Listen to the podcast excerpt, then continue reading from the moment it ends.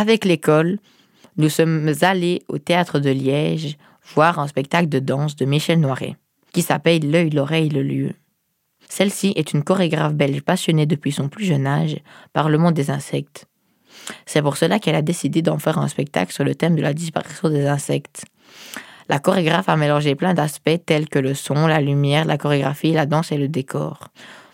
Cela donne vraiment un résultat magique.